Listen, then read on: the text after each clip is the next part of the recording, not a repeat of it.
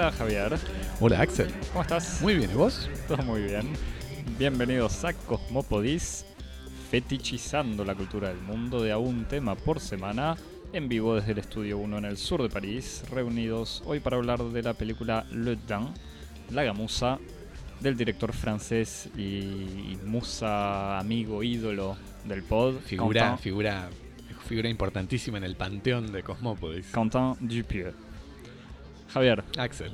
para, para pedir más información sobre Quentin Dupieux nos escribís a Sí, para mandarnos tu, tu- tu adoración, tu plegaria, nos escribís por correo electrónico a cosmopodis.gmail.com y te suscribís En las redes sociales, en Instagram y en Twitter, en arroba cosmopodis. y te suscribís también En todas las plataformas de podcast, como TuneIn, Spotify, Pocket Cast, SoundCloud. Apple Podcast, Evox, la que más te guste.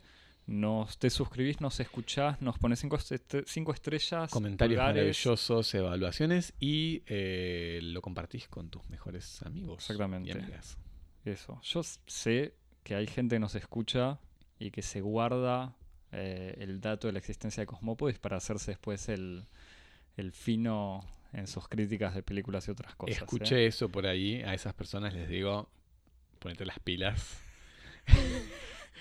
Compartí. Ma- Yo creo que más, más divertido que retomar algo que ¿Qué puede nosotros ser? es comentarlo con otra gente. Pero ¿qué puede ser más chic que decir, tengo el podcast así, Cierto. interesante, para compartir y lo compartís? Quedas mucho mejor que robándonos un comentario ideas que te que haya divertido y que nosotros tuvimos gratis. Axel, Eh, bueno, Javier, fuimos a, a ver esta película Le Dain. qué lindo, qué lindo tener un estreno de Canton Dupieux. Quentin Dupieux que ya habíamos evocado en sobre la película Opost Ujú. eh, A- a, a la a comisaría, comisaría, eh, en el 2018. ciertamente. Y que bueno, ahora tuvimos la suerte de ver el, el nuevo estreno.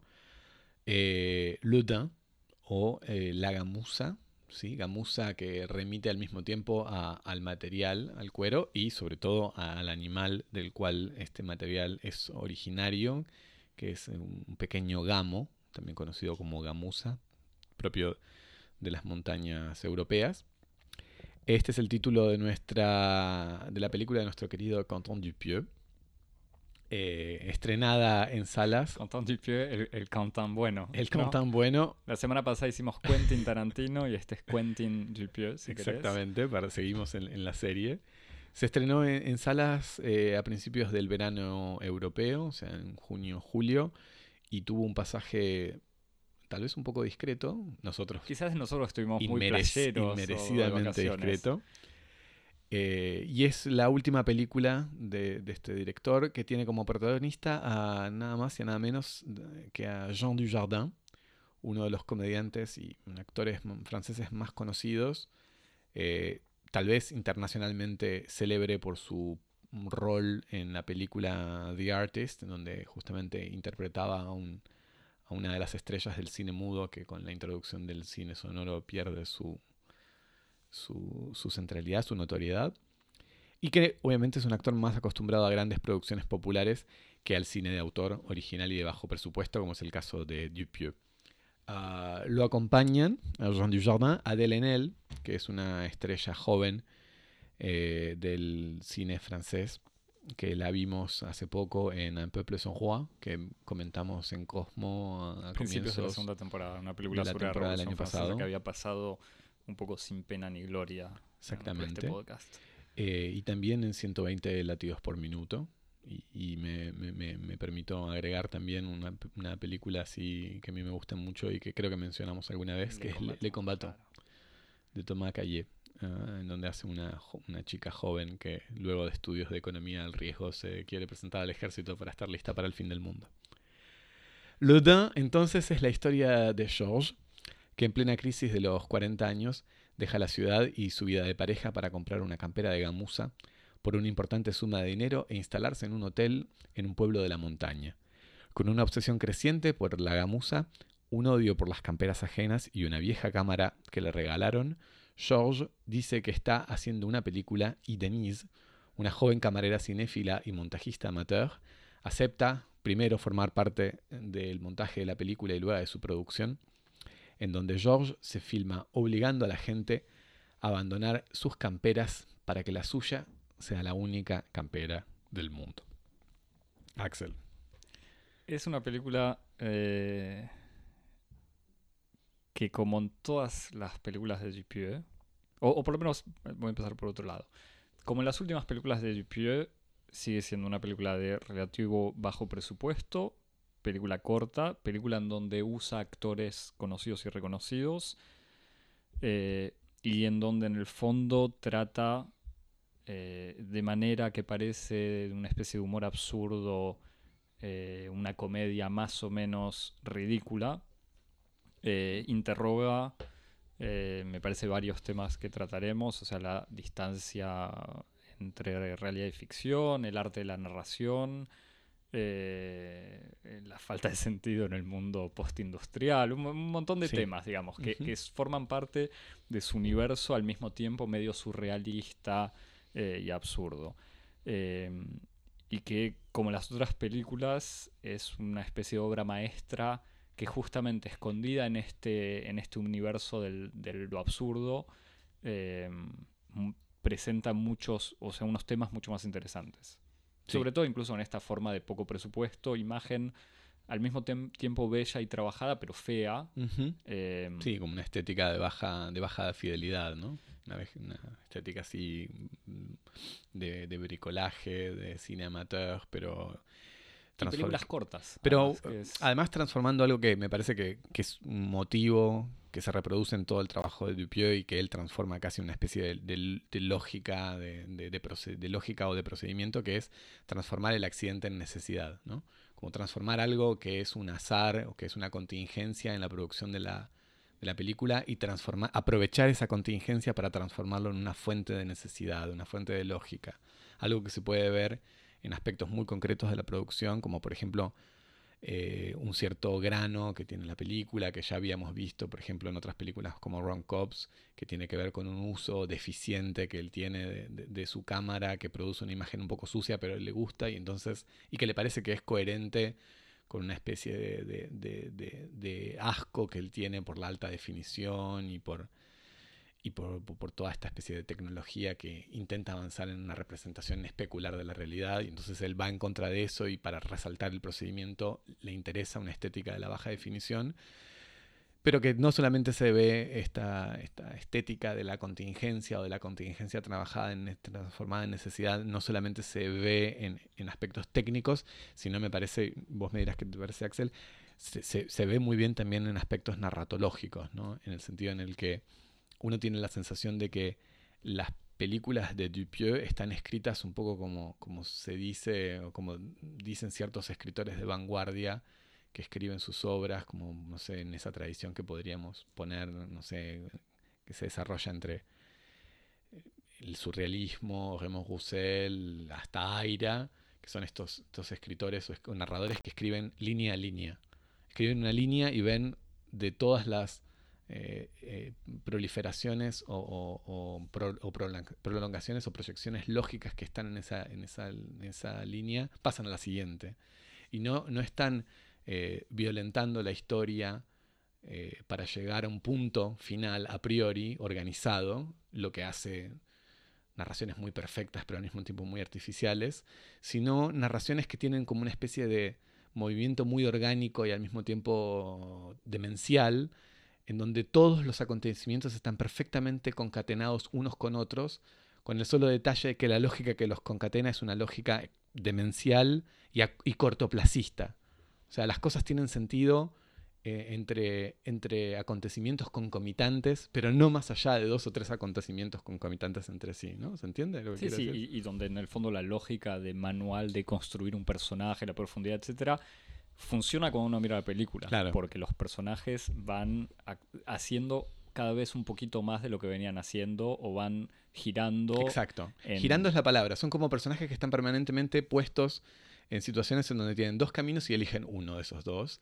Y de esa sucesión de eh, contingentes y decisiones se construye un relato que no tiene una lógica organizada, demiúrgica, como realizando una especie de finalidad que está establecida a priori por una mente que es la mente del narrador, sino que simplemente es una especie como de, de, camino así, de, pequeñas contingencias que se van encadenando y que producen la lógica del relato. Y, que hacen en el fondo que el espectador, si acepta un poco, si conoce a Dupio y acepta dejarse llevar, queda totalmente atrapado. En este caso. Sí, tiene algo hipnótico eso. Totalmente. George, digamos, empieza con una escena de él tirando, eh, desechando su propia campera eh, y comprando esta campera de gamuza.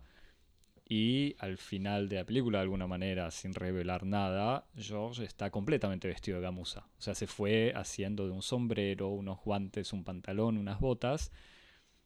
Y entre el principio y el final no tiene ningún sentido si uno dice, ah, George es un hombre que quiere vestirse de gamuza, pero en el recorrido de la película es absolutamente lógico eh, y perfecto.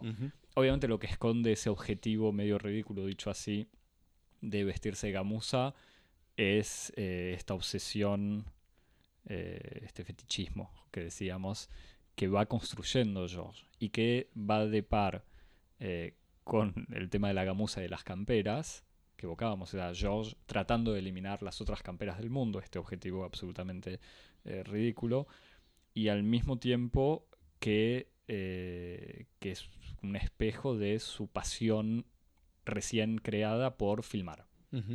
Porque George cuando compra la campera, el viejo le dice, tenga de chapa una cámara, entonces empieza a filmar, que empieza filmando a su campera, empieza, sigue filmándose a él mismo con su campera, después empieza a usar la película como excusa para hacer que la gente se deshaga de sus camperas. Y después termina queriendo él mismo hacer una película divertida o entretenida, crear imágenes con valor para que sean montadas, como excusa para tener dinero para poder seguir vistiéndose gamuza, pero uno ya no sabe cuál es la verdadera obsesión de George, hmm. digamos. Sí, sí, sí. Como me parece que también, como toda gran obra de arte, tiene como una especie de eh, gran desarrollo formal de procedimientos que produce una serie como de de mm,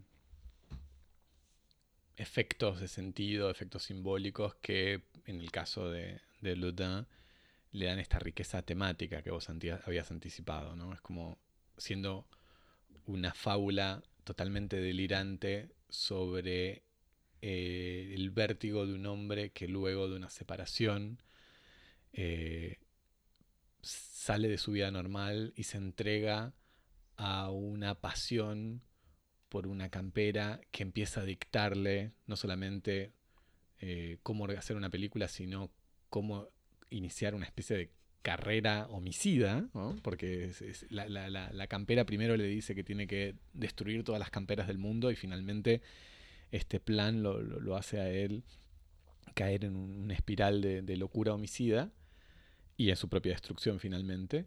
Eh, es una película que también está eh, hablando de un montón de cosas o que está evocando toda una dimensión, una serie de dimensiones alegóricas, en donde la, la historia funciona como una gran fábula, como vos decías, sobre la cinefilia, sobre la pasión creativa, sobre la crisis de la, de la, masculinidad también. Es un hombre que se encuentra solo y que no sabe qué hacer y que se entrega a una especie de, de, pasión que es al mismo tiempo una pasión estética, pero una pasión absurda y que se termina transformando en una pasión predatoria y que tiene como horizonte, eh, como vos decías, una especie de eh, pasión regresiva, ¿no? Como si el hombre en búsqueda de salir de esta, de esta miseria en la que está viviendo, eh, intenta avanzar hacia una especie de regresión a un estado de naturaleza en donde su verdadero solaz, su verdadero descanso, su verdadera punto de llegada es transformarse en un ciervo que pueda correr libre por los bosques, ¿no? Como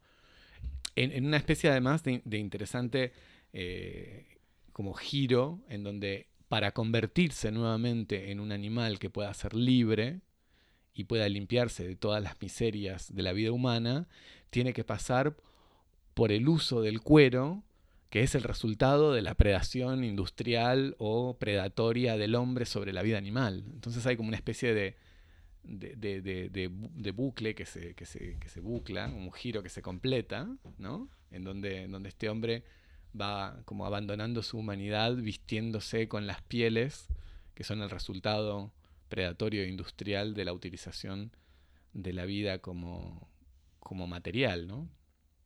Y que en el fondo me parece, ese doy un paso al costado, si querés, pero me parece que el, paralelo con esta manera de filmar, o sea, con, cómo el personaje de George empieza a filmar y empieza a filmar todo, eh, también habla mucho de, de, de y lo que es el cine, o de lo que puede ser el cine para Dupieux. O sea, y no quiero decir así para qué sirve el cine, pero en el fondo son unas preguntas que pueden declinarse del trabajo de Dupieux y por lo menos de esto, de qué viene a ser el arte, qué viene a ser, el, eh, cuál es el papel del dinero eh, en una producción, porque en el fondo George empieza a filmar porque necesita dinero, entonces usa la película como excusa para conseguir una especie de financiamiento para pagar la habitación de hotel y al final se termina convirtiendo en filmar para poder pedir más dinero. Bueno, sí, no lo mencioné, pero la, película tiene una, genial, fabulosa trama económica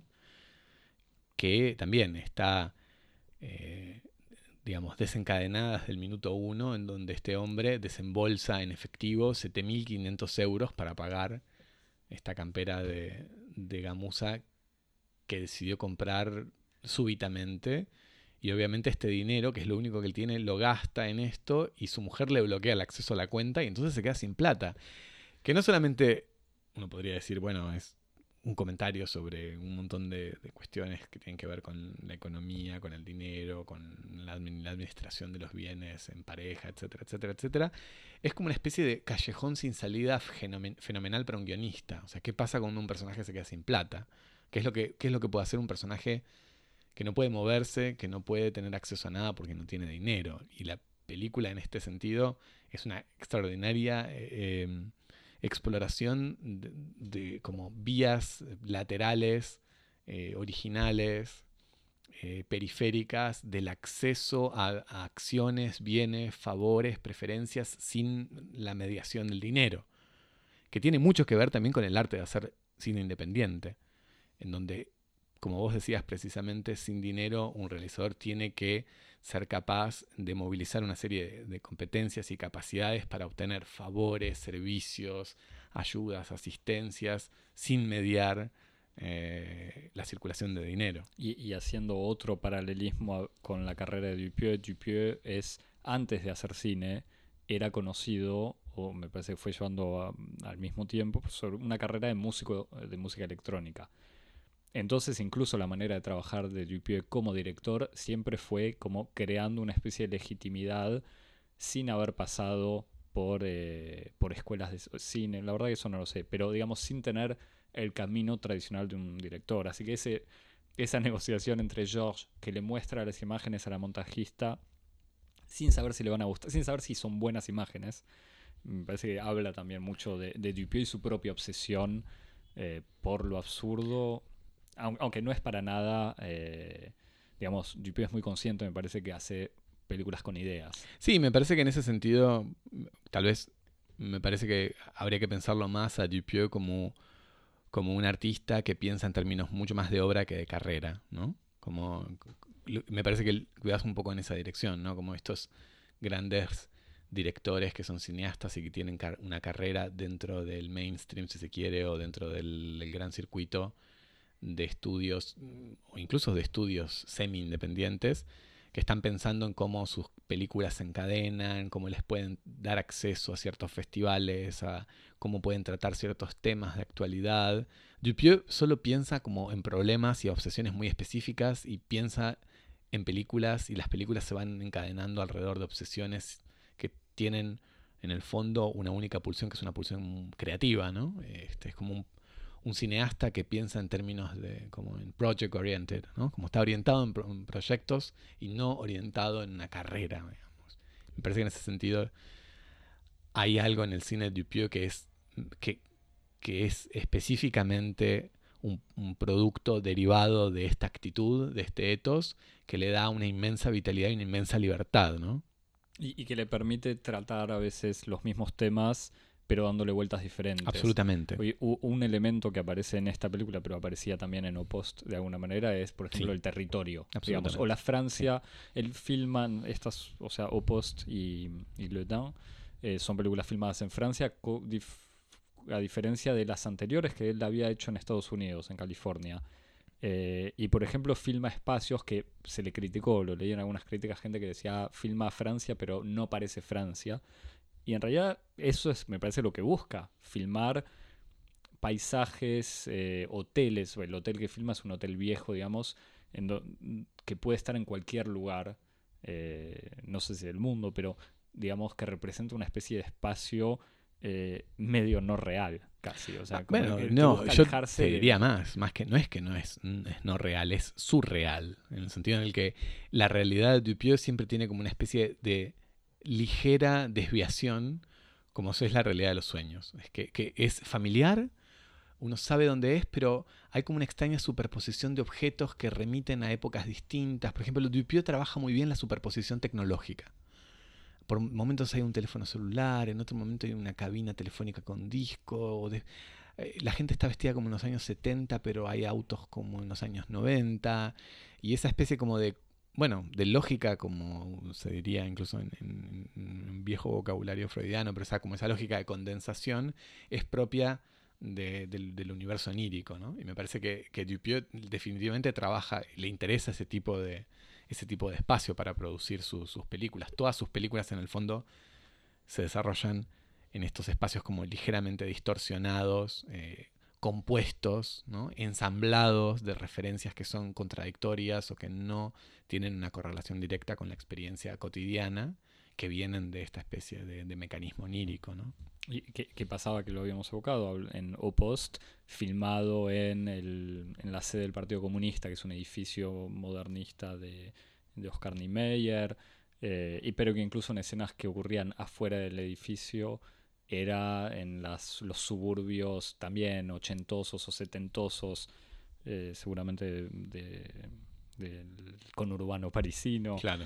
Eh, y esto es lo mismo, pero en la montaña. Claro, y que me parece que también, eh, otra vez, esta especie de, de- de- de desviación o de, de predisposición por, un por una estética así onírica es lo que hace que también funcione también su, su imagen, su grano de baja fidelidad, que me parece que también para Dupieux eh, está muy connotado biográficamente, ¿no? Me parece que es un poco la imagen eh, con la que él recuerda su primera relación con el universo audiovisual, que es probablemente el de la televisión de los años finales de los años 70 o de los años 80, eh, que hace irrupción en el espacio doméstico, que es el espacio de los niños, eh, en una televisión de rayos catódicos, ¿no? O de una videocasetera con VHS, que son, otra vez, soportes materiales que juegan un rol muy importante en las películas de Dupieux y en el Dan específicamente, ¿no? En la, en la musa especi- específicamente.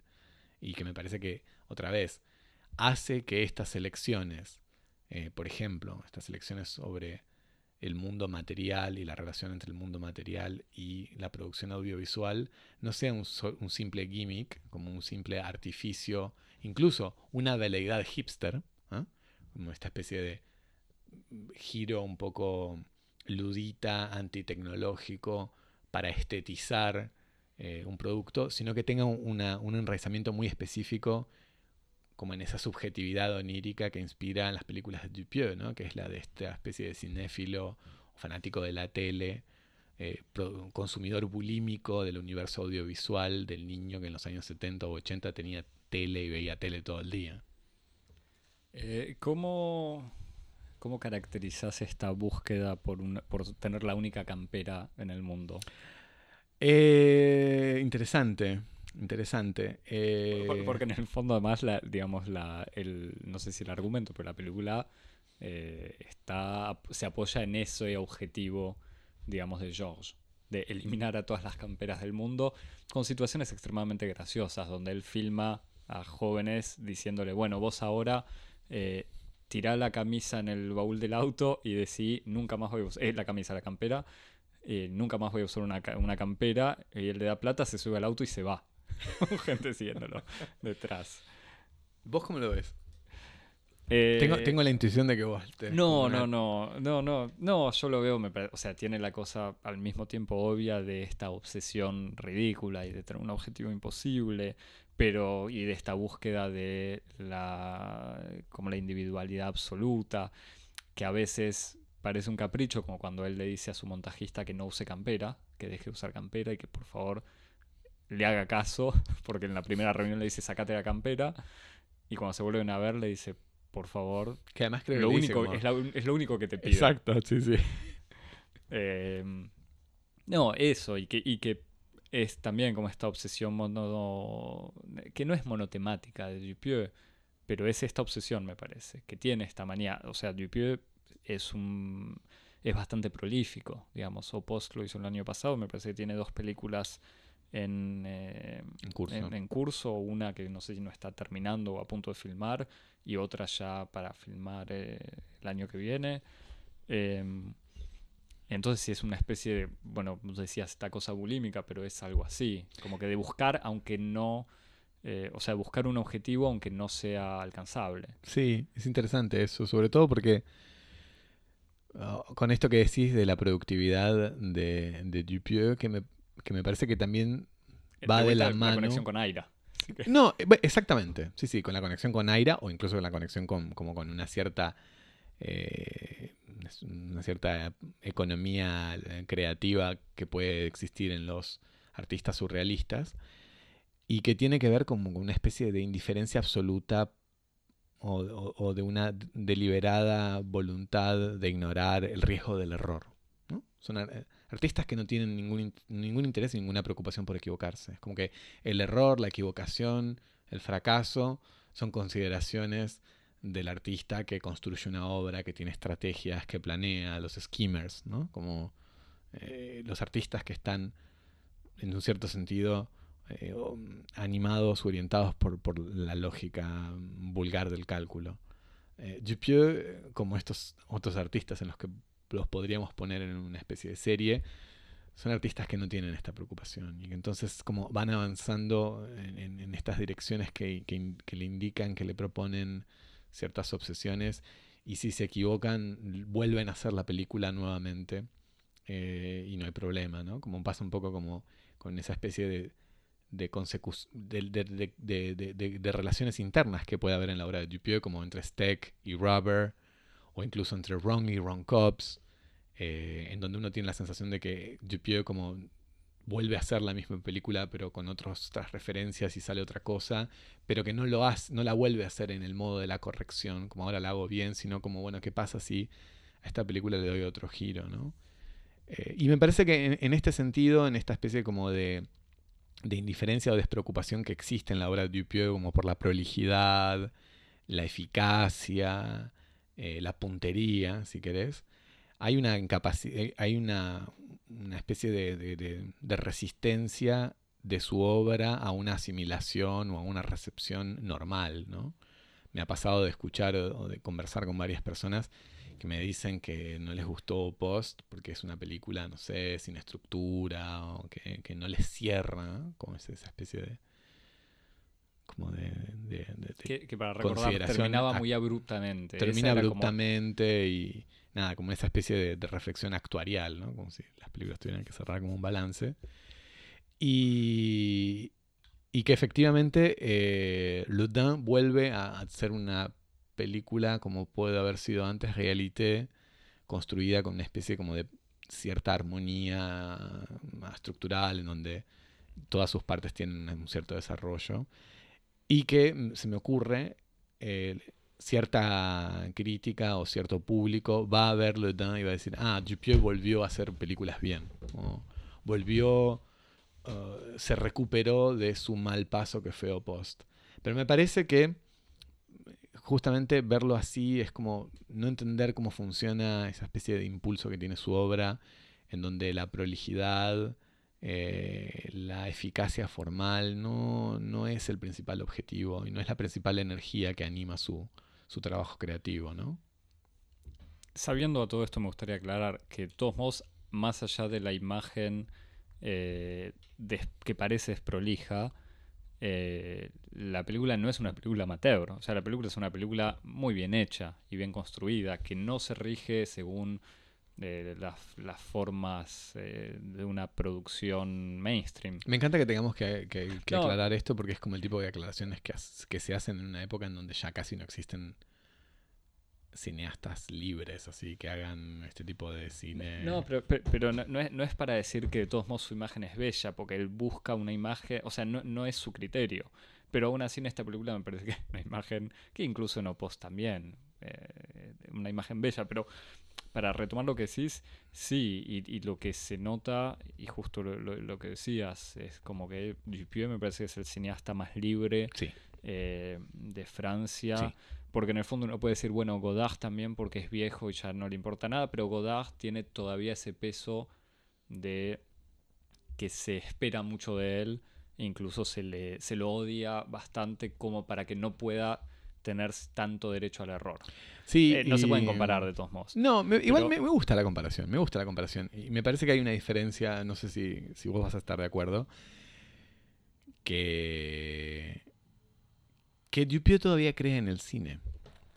Eh, y eso hace que, que- que sus películas sean, en un sentido no poco, no poco valioso, extremadamente disfrutables. Eh, son, a mí- me dejan, en general, las películas de Dupieux me dejan en un estado de euforia eh, y también como una especie de estado de entusiasmo creativo. Es, si querés, es el tipo de es el tipo de realizadores que te dan ganas de escribir, te dan ganas de hacer películas. O sea, es, hay como una especie de tiene tiene ese esa especie como de de efecto de contagio que tiene cualquier gran obra, cualquier gran artista, ¿no? Como, es como vos te vas a reír porque es como el, el tipo de, de comparaciones que, No. que- del que vos te burlás, pero es como no. ver jugar a, Ah. Federer, como te dan ganas de... Ahora sí Está- no, pero está, está esta especie de famoso dicho, el efecto Federer, que es como uno está viendo el partido y lo único que está esperando es que se termine el partido para ir a jugar. Porque es ese tipo de- de- es ese tipo de, de excelencia creativa que, que produce una especie como de, de inspiración. De, Sí, que uno ve la facilidad. que de contagio. En, en el caso de Federer supongo que es la facilidad con la que juega. En el caso de Dupieux me parece que es esta libertad. O sea, esto...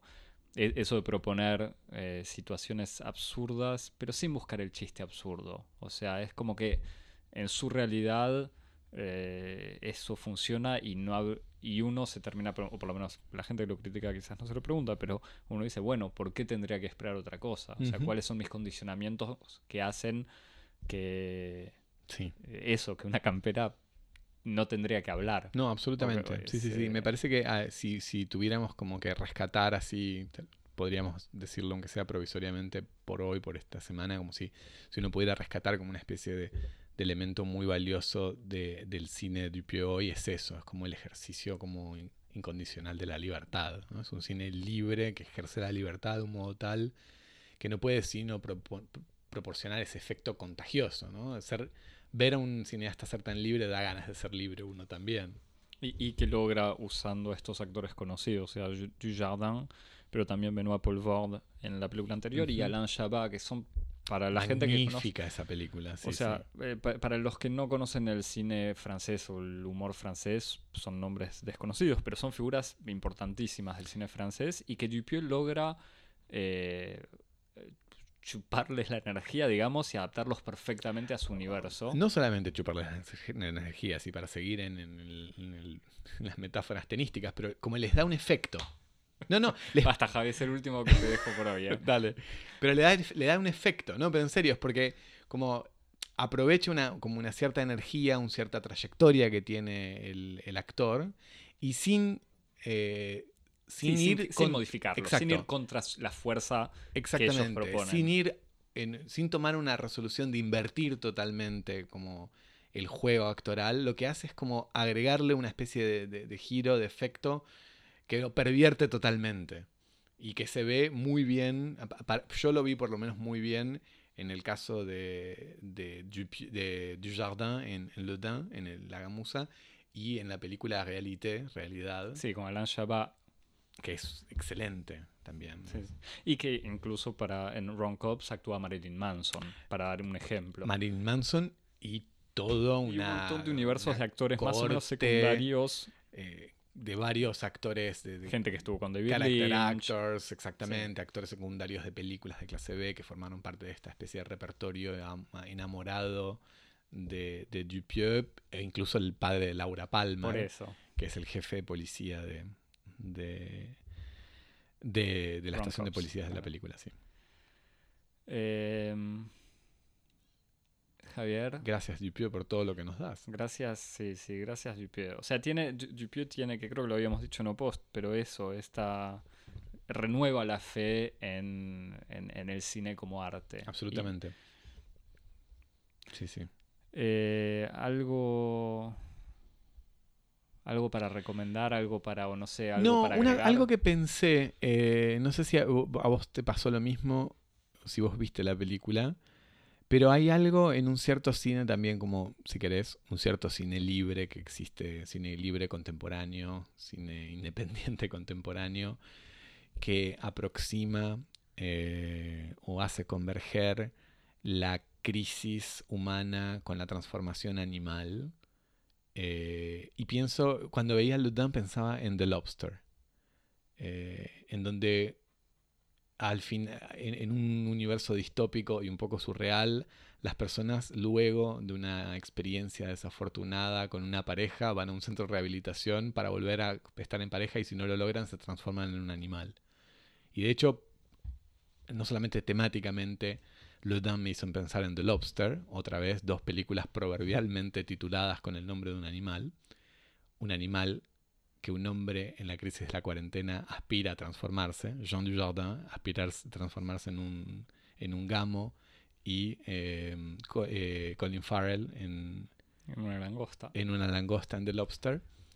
Eh, sino que incluso una, un- un- una cierta imagen, ¿no? Como un cierto juego actoral un poco frío, una, la primera escena en donde hay una- un sacrificio de un animal, de una vaca, creo, en The Lobster, me hizo pensar también un poco en, en- en el modo en que se, se representa el sacrificio animal, un poco eh, metafóricamente, o Warchamp, fuera del campo, en, en Ludin. No sé si a vos te pasó como No esa lo- conexión así también. Eh, Mira, ahora que lo decís me parece, no, no sé si evidente, pero en- entiendo la conexión. Me parece, o sea, retomo lo que decías antes sobre la idea de obra. Me parece que el cine de Dupieux es mucho menos eh, calculador que el de Lantimos. Obvio. O sea, me parece que No, Yorgos no, Yo digo una, conver- una convergencia temática, pero pe- efectivamente sí, no sí, tiene. Y me parece que en donde Lantimos le puede caer mal a mucha gente, además no es para defender, para que la gente que ya no lo quiere a Lantimos acepte darle una oportunidad a Dupieux, pero me parece que en donde Lantimos a veces sí eh, juega mucho, no con una estética o, o unas ideas hipster, pero me parece que puede estar un poco más en un par de principios eh, que no quiero decir que son una pose, pero un, un par de gimmicks, digamos. Me parece que Dupieux, sus... Es un cine mucho más autoconsciente. Por eso, me parece que lo, lo que pasa por gimmick de Dupieux, que puede ser esta cosa de la deformidad humana, de muertes medio gore pero ridículas, la música electrónica, esto que decías vos sobre los objetos, me parece que eso tiene que ver mucho más con una especie de pasión, que en el fondo no le importa, le- o sea, no le importa. Digamos, son elementos que le surgen, pero que no busca integrarlos de manera a guiñar, a hacer un guiño o a marcar algo. Pero bueno, puede ser que me confunda y que Dupieux sea esté contando sus billetes ahora, diciendo cómo engañar ese podcast. Eh, pero no creo. Eh, cuando empezábamos a. Bueno, cu- cu- cuando, hablábamos antes de empezar a grabar, me daban ganas de volver a ver Wrong Cops, que no. Que la, Bueno, que la, vi en el la cine película- sin conocer la obra de Dupieux. La película que hay que volver a ver es Rubber, Rubber también. que yo pude ver hace poco, no sé si vos la viste, La estuve por ver ayer a la noche y, y cambié de plan. porque a los amigos y amigas del podcast que, que tengan accesos VPN o este tipo de accesos así de internet, creo que se puede acceder a la- al canal Arte Ah. Que hizo Arte.tv. Arte.tv que hizo o está haciendo una retrospectiva Dupieux. Y los en que la pueden que acceder y pueden acceder por, por vías menos legales, Bueno. también se consigue. Seguro, es- es- esta es como una versión legal y tal vez más fácil. Pero en cualquier caso, una retrospectiva de Dupieux en la que se puede ver eh, fragmentos de Ron Cobbs transformados en sketches Lo cual funciona muy bien. Porque la antes de ser una, un largo habían sido sketches, ese es el tema. Exacto, y funciona entonces muy bien, casi su formato nativo. Y sobre todo eh, se puede ver eh, Rubber, que es mi recomendación del, de- del día de hoy. Que es la historia de un neumático. que es una película vida- absolutamente genial, que es la segunda película de Quentin Dupieux, es la historia de un neumático que en el un neumático abandonado en el medio de un desierto que podría ser el desierto de Nuevo México de, de Arizona y que un buen día eh, sale de su estado inanimado en el medio del desierto, se levanta, se vuelve un neumático semoviente toma conciencia y descubre en el camino de su errancia en el desierto que tiene poderes telequinéticos que le permiten no solamente moverse o mover objetos, sino matar seres humanos y seres vivos. Y entonces comienza un raid homicida que lo va a llevar a una serie de aventuras bastante memorables. Todo esto, básicamente una película donde uno ve rodar un neumático en el medio del desierto. Es una película absolutamente excitante en la que no hay ni siquiera un momento de eh, aburrimiento, lo cual parece una proeza cinematográfica no menor. Y también se puede recomendar la música de Monsieur Oiseau, O-I-Z-O, que es el alias de Dupieux, que tiene también cierta libertad. Eh, Y también una estética low-fi, ¿no? Es como Sí. un- un- son, son temas muy repetitivos construidos con pocos este, sintetizadores o bases de sonido y bases rítmicas. eso. Bueno, todo, todo- yo creo que toda la obra de Dupieux. O sea, el que pueda conseguir, pues no sé, no sé cuánto circula, pero Realité o Post. Realité tal vez es su- su película más eh, académicamente digerible, una película muy buena, pero recomendamos todo porque somos fanáticos totales. Y un premio Nobel para César Aira, ya que estamos. Javier, Hashtag Oscar para Oscar para, Para para y, Nobel para y Nobel Aira. para Aira. eh, para recomendarnos algún otro cineasta de lo absurdo. Nos escribís a cosmopolis.gmail.com también para contarnos tus sueños y pesadillas. Exactamente. Eh, Y nos nos seguís en, en las redes sociales, en Instagram y en Twitter, en arroba cosmopodis, y te suscribís a este podcast en todas las plataformas, en TuneIn, Spotify, Apple Podcast, SoundCloud, Stitcher, Google Podcast, Evox, Evox, todas. Y, Y, ahí nos recomendás, nos- nos pones cinco estrellas, se lo comentás a tu amigo, amiga, primo, prima, eh, todas las personas que te parezca que puedan querer escucharnos. Y nos vemos la semana que viene. hasta la semana que viene. Chau. Chau.